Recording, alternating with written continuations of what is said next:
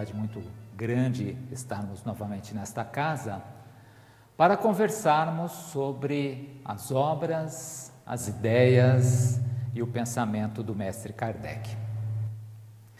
E eu vou ser fiel ao meu método e humildemente eu vou dar voz ao texto kardeciano.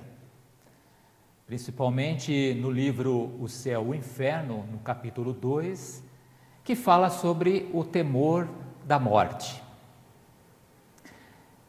E você tem medo da morte?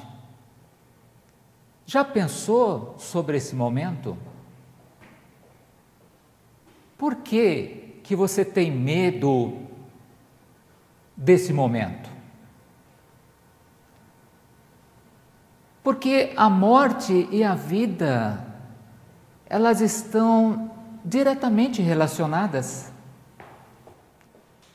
O que, é a vida? Obviamente, nós falamos bastante sobre viver, mas pouco nós conversamos sobre a morte. E a morte está diretamente ligada à vida. A vida é uma preparação para a morte.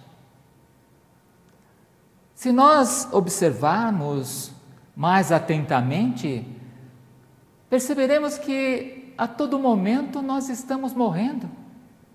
As nossas células estão sendo destruídas. É um processo natural. Então, por que ter medo da morte? A nossa proposta, o nosso objetivo é refletirmos um pouco sobre essa questão, baseados nos livros da codificação espírita, nos livros de Allan Kardec. E para que a gente possa ter é, um contexto nisso que nós vamos falando, vamos revisar alguns princípios, alguns conceitos. Obviamente que vocês muitas vezes já ouviram falar sobre encarnação, desencarnação, ressurreição. Mas o que traz o livro dos Espíritos referente a esses conceitos? Vai dizer que a encarnação é a vinda do Espírito para a matéria. E no sentido oposto, a desencarnação é a volta do Espírito para o mundo espiritual. Basicamente é isso. Mas esses dois conceitos, eles trazem algumas características. Porque quando nós pensamos na encarnação, que é a vinda do espírito para o mundo corporal, para habitar um corpo físico, o que é isso? O espírito ele está vindo de toda a sua liberdade, para um, um corpo. Ele vai habitar um corpo pequeno, sendo que no mundo espiritual ele tem a imensidade, a imensidão do universo. Então esse espírito, ele está sendo aprisionado no corpo. Ele está sendo encapsulado no corpo. E nós sabemos que esse aprisionamento limita as faculdades do nosso espírito, limita as potencialidades, as nossas habilidades. E isso tem um porquê. Porque quando nós estamos presos nessa jaula, nós estamos buscando aquilo que ainda nós não adquirimos, as nossas faculdades que ainda precisam ser desenvolvidas pela dificuldade que tem esse nosso corpo de nos aprisionarmos, aprisionar o nosso espírito. De forma contrária, quando o espírito desencarna, quando ele volta ao mundo espiritual, é a libertação. É a liberdade que nós ganhamos de sairmos dessa jaula, dessa prisão voltando à nossa essência, retomando todas as nossas potencialidades, as nossas habilidades, as nossas capacidades.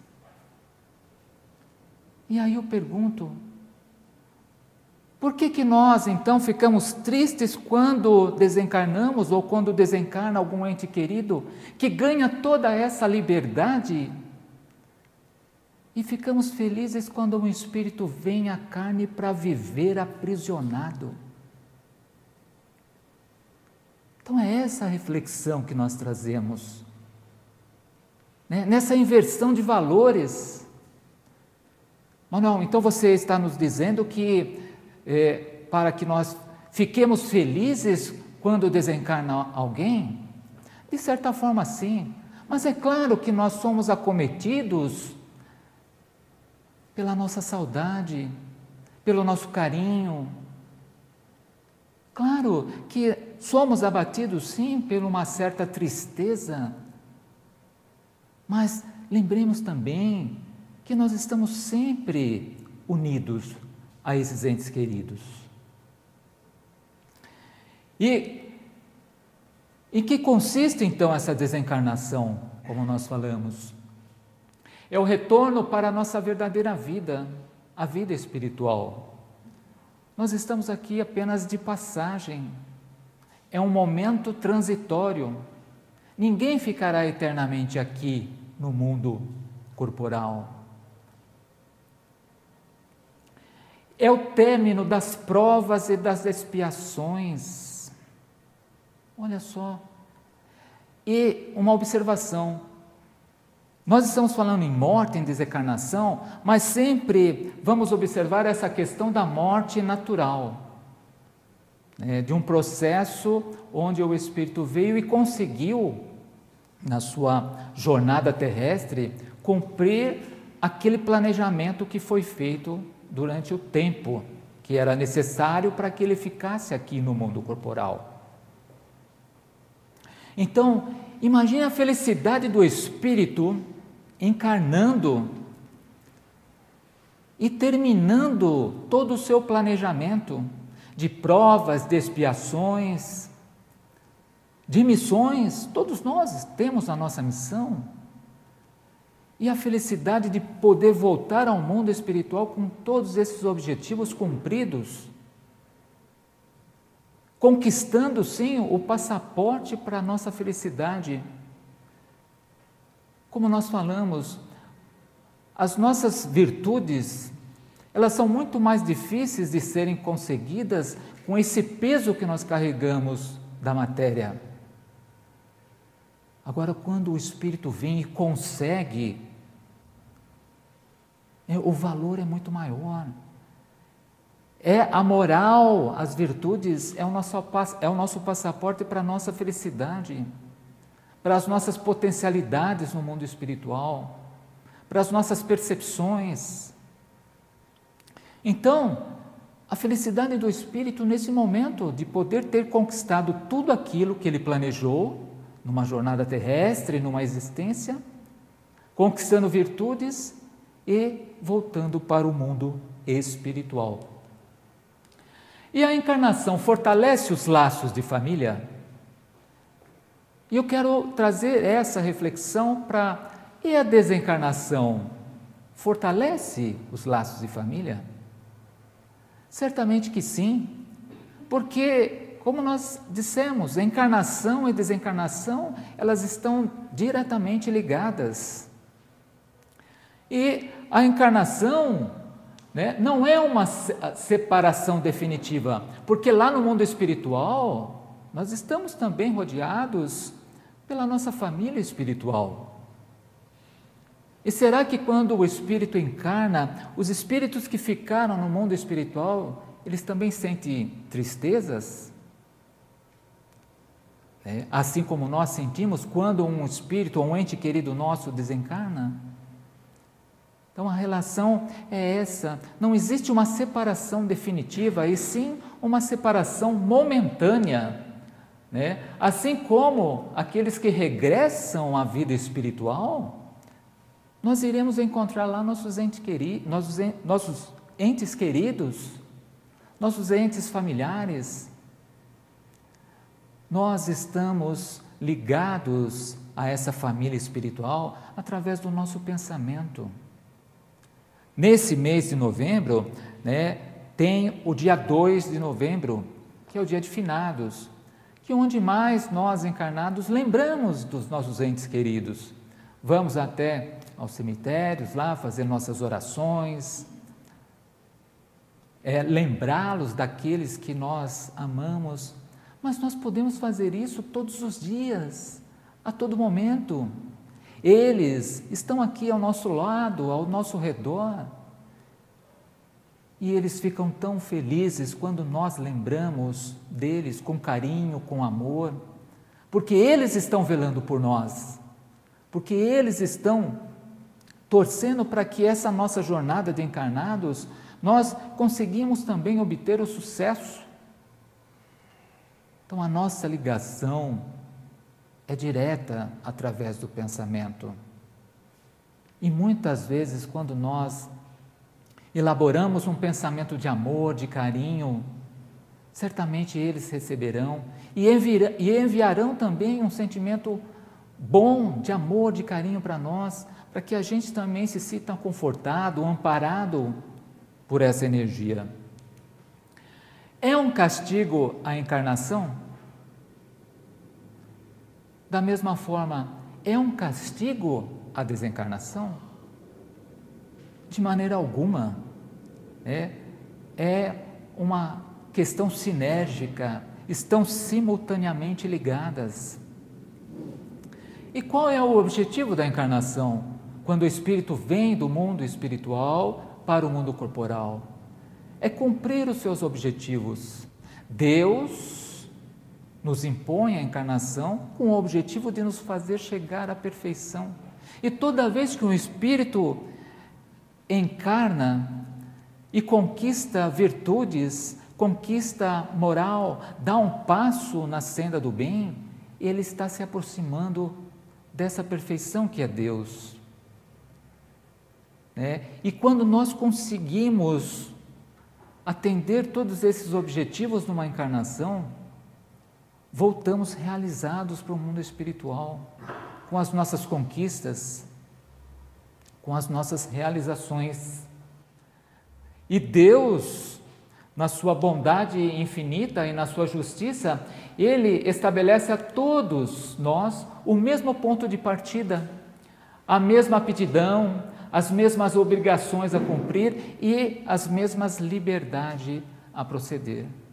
Ora, Deus né, é eternamente justo e bom, soberanamente justo e bom. Ele é totalmente imparcial, ele oferece a nós todas as condições. Todos nós somos iguais perante Deus. Temos as nossas diferenças referente a essas aquisições que nós já conquistamos. Mas perante Deus somos todos iguais, somos filhos dele. Porque toda preferência seria, aliás, todo privilégio seria uma preferência e toda preferência é uma injustiça. E Deus não é injusto. E, como diz o próprio texto, a encarnação para todos os espíritos é um estado transitório. Então estamos aqui só de passagens, só momentaneamente. O que é a eternidade para quem vive encarnado 80 ou 90 anos? Não é nada. Nós vivemos muito mais o mundo espiritual, a nossa verdadeira vida, do que propriamente a vida de encarnados. E essa continuidade das relações entre os que se amaram e os que se amam, é que constitui a verdadeira família espiritual. E certamente toda vez que nós encarnamos e desencarnamos, nós estamos expandindo, ampliando essa relação com os seres, com os nossos irmãos.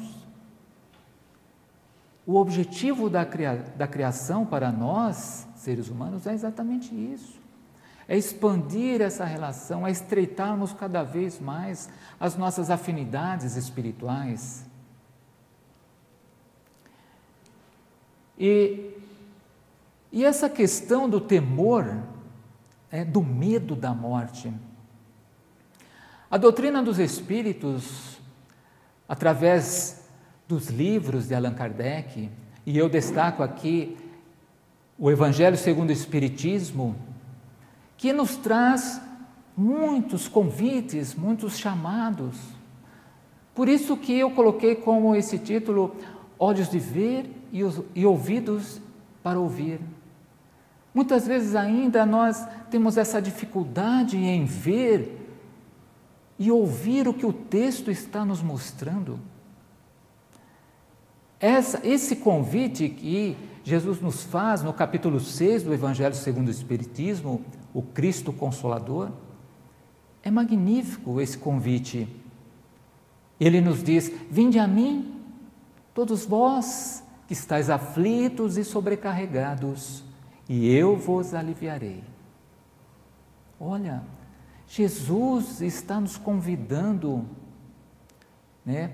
Os sofredores, os perturbados, os aflitos, aqueles que têm medo da morte, aqueles que não têm coragem, que não têm esperança, que Ele vai nos dar o alívio.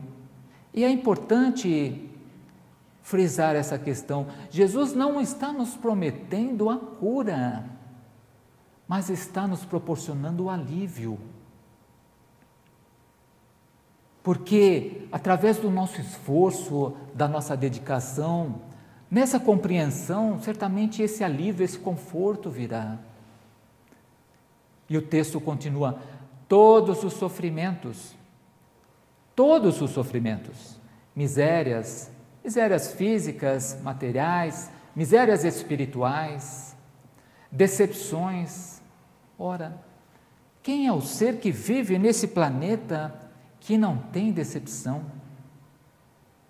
A todo momento, quando nós nos deparamos aí no nosso dia a dia, quando nós ligamos a televisão, quantas decepções de pessoas que nós acreditamos né? Perda de entes queridos, e aqui faço uma observação: não é perda, mas sim é uma separação momentânea. Então busquemos esse nosso alívio, esse nosso conforto através das palavras de Cristo. Que ele continua dizendo que os seres amados encontram sua consolação na fé no futuro.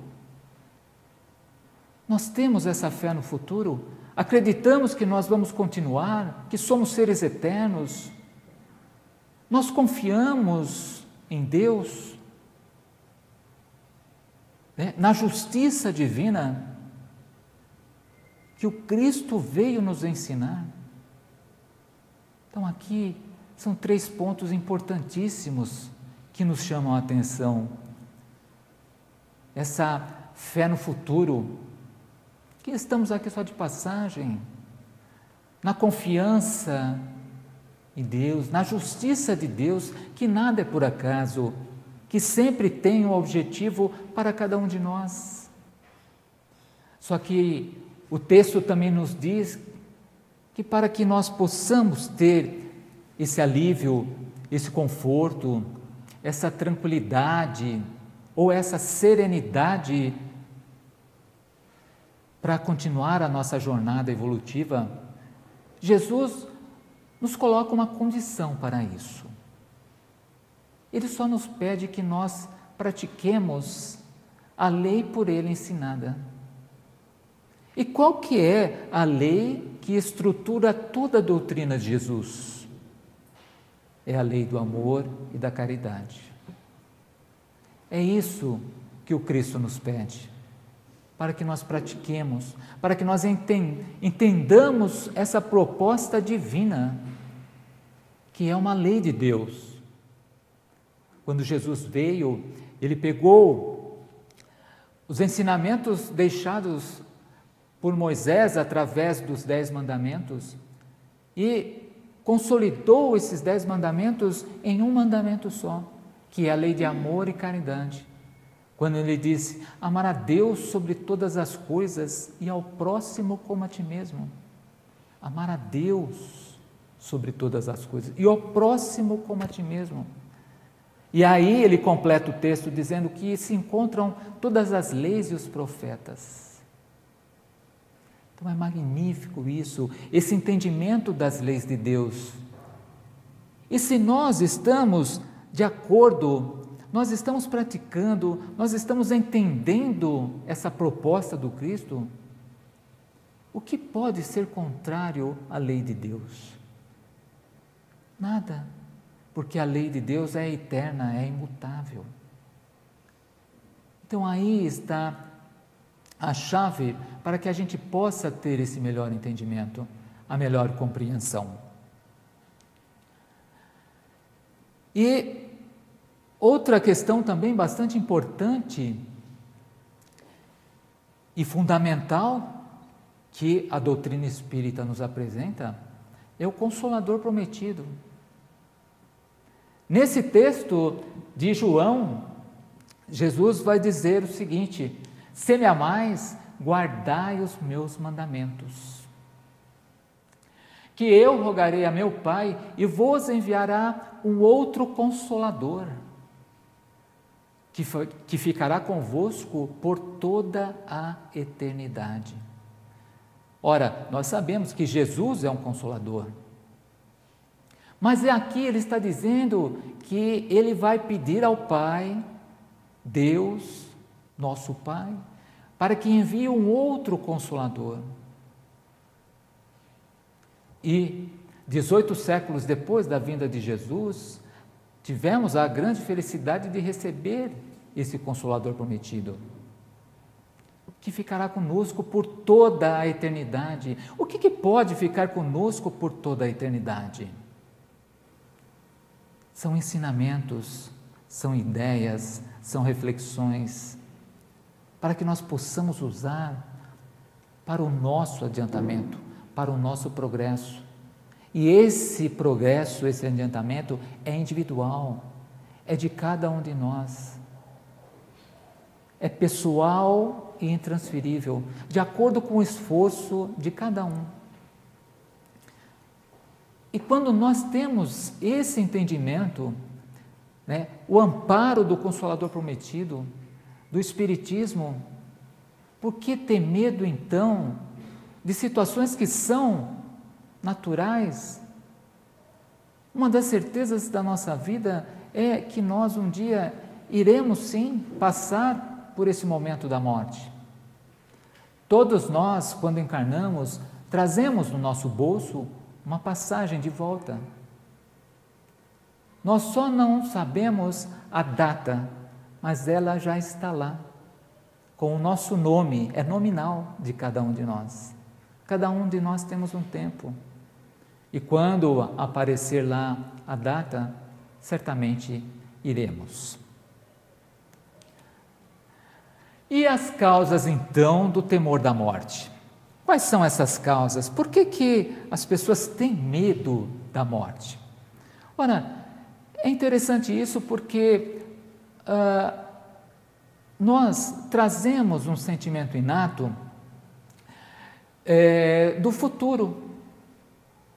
Nós sabemos que essa existência aqui não é a última fase.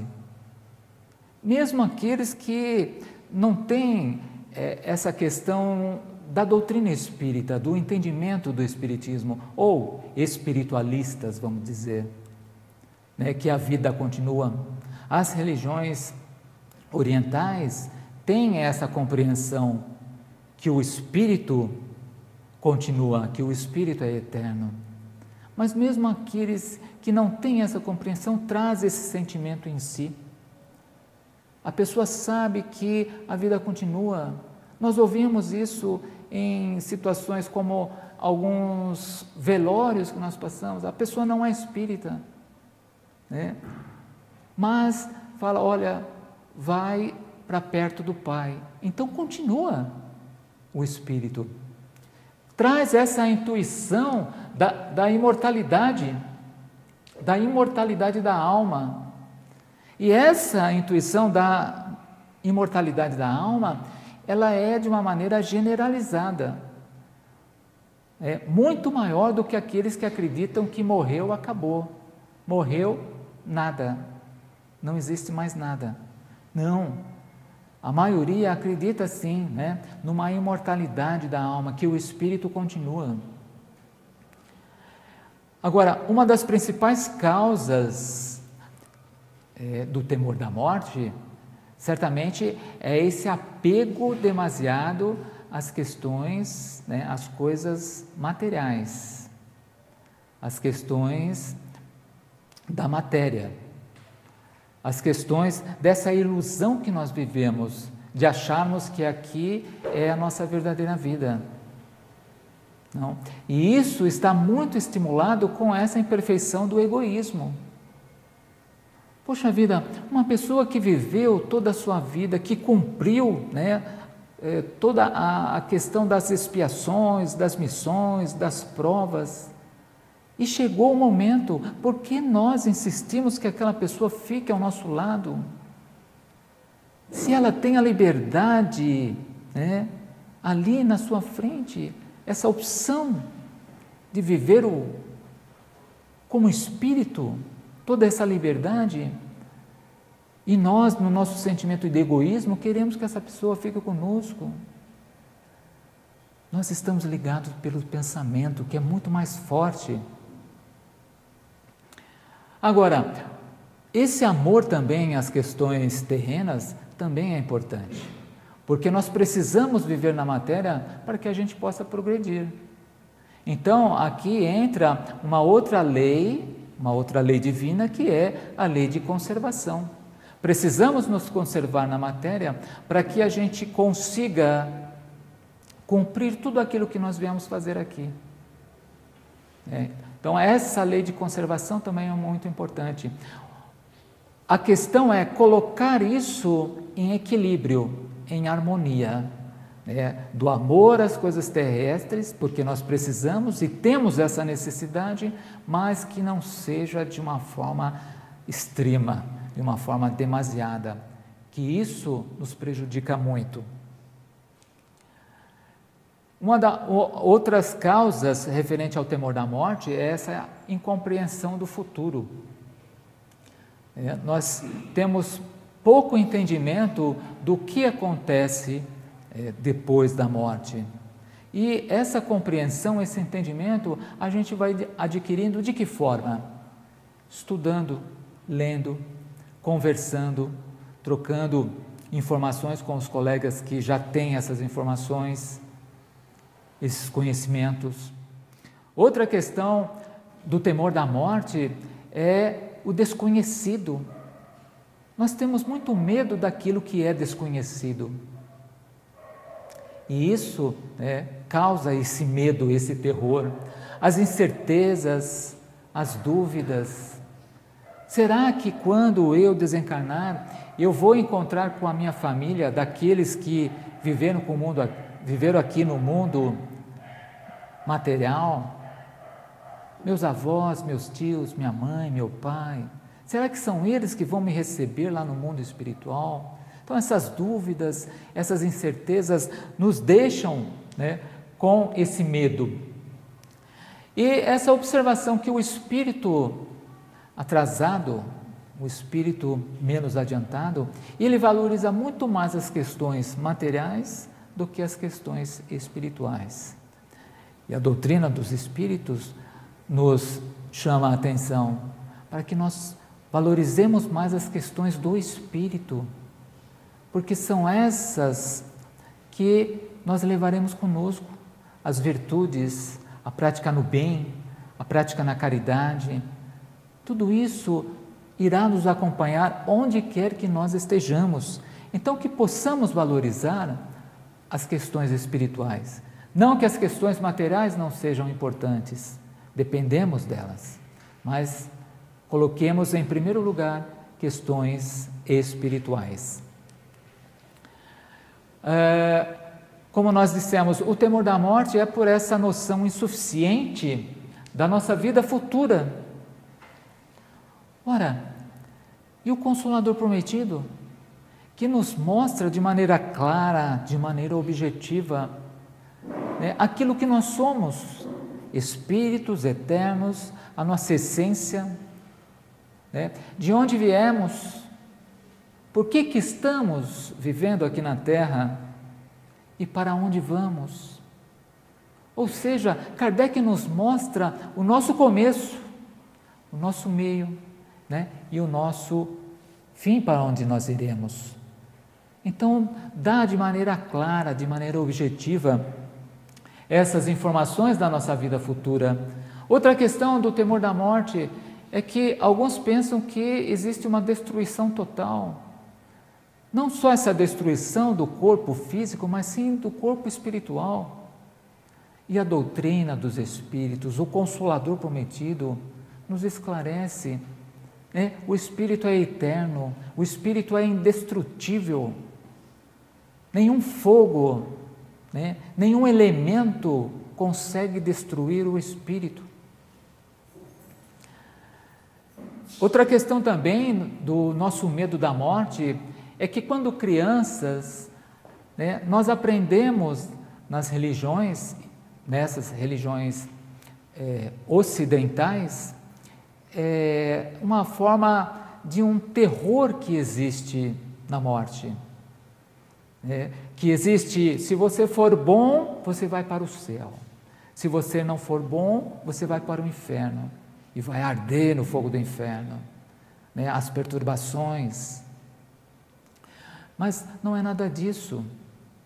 É, a, a gente percebe que uh, Kardec mostra de uma outra maneira.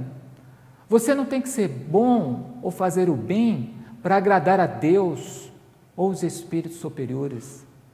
Você tem que praticar o bem e conquistar as virtudes é para você conquistar as suas potencialidades, as suas habilidades. Então inverte-se o valor. Não é para agradar a Deus, mas sim é para você ser cada vez melhor.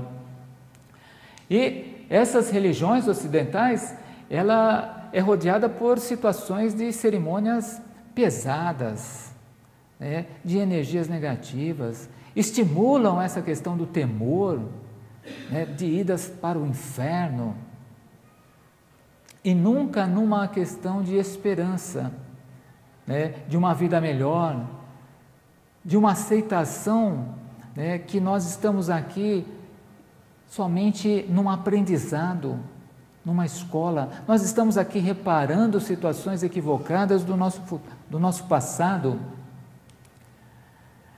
E nunca nós pensamos na morte como um sono de transição. É, poucas vezes é falado essa questão da morte nesse sono, nessa tranquilidade. Né? nesse período onde a alma ela vai se desvinculando desse corpo, vai se retirando a toda essa matéria pesada e encontrando nossos entes queridos, nos recebendo, nos amparando, né? Nós lamentamos muitas vezes a perda dos nossos prazeres mundanos e nunca pensamos assim, né? que nós vamos encontrar maiores prazeres no além-túmulo. As nossas felicidades. É, então a crença vulgar, ela coloca as almas nessas regiões que são acessíveis ao nosso pensamento. E isso nos mete muito medo. E isso dá medo, dá temor, porque imaginamos sempre nessa questão né, de regiões que castigam, que maltratam os espíritos. E não é nada disso. E tudo isso, então, impõe entre os mortos e os vivos uma distância, né? e essa distância faz com que a gente pense nessa separação eterna. E não existe separação eterna. A separação é apenas momentânea. E por que, que os espíritas, então, né, não temem a morte? Ora, como nós falamos, o Espiritismo mostra de maneira clara e objetiva e ela transformou completamente essa perspectiva da vida futura. Allan Kardec, né, nas suas obras, na Revista Espírita, no Céu e Inferno, ele vai evocar todo tipo de espírito. E ele vai querer entender como esses espíritos que viveram aqui na Terra espíritos que praticaram o bem, a caridade, espíritos suicidas, espíritas eh, espíritos perversos, né, criminosos, como esses espíritos estão vivendo no mundo espiritual. Então, essa perspectiva mostra para nós né, que tudo aquilo que nós fomos na Terra, né, nós continuaremos também no mundo espiritual. Então, a vida futura ela deixa de ser uma hipótese e passa sim de ser uma realidade. O Consolador prometido nos mostra isso. Também, né, o estado de felicidade e infelicidade da alma depois da morte não é mais um sistema, como nós falamos. Aquilo que nós vamos conquistando de virtudes, né, nós levaremos conosco onde quer que nós estejamos. Então, ergue-se o véu sobre o mundo espiritual. E são os próprios espíritos que desencarnaram que nos vêm trazer essas informações, como é a vida além túmulo. E para finalizar, Kardec traz essa mensagem no livro O Céu e o Inferno. E ele diz: Não existe mais a dúvida sobre o futuro do espírito. Tratemos com naturalidade a morte do corpo físico. Encaremos com coragem essa passagem, pois é a libertação pela porta da vida e não do nada. Ora, então é a nossa libertação, é a nossa passagem. Que possamos nas nossas orações pedir essa coragem, esse entendimento, esse esclarecimento para os nossos espíritos. Era essa a nossa conversa para essa noite. Muito obrigado pela atenção de vocês e que o Senhor nos abençoe. Que assim seja.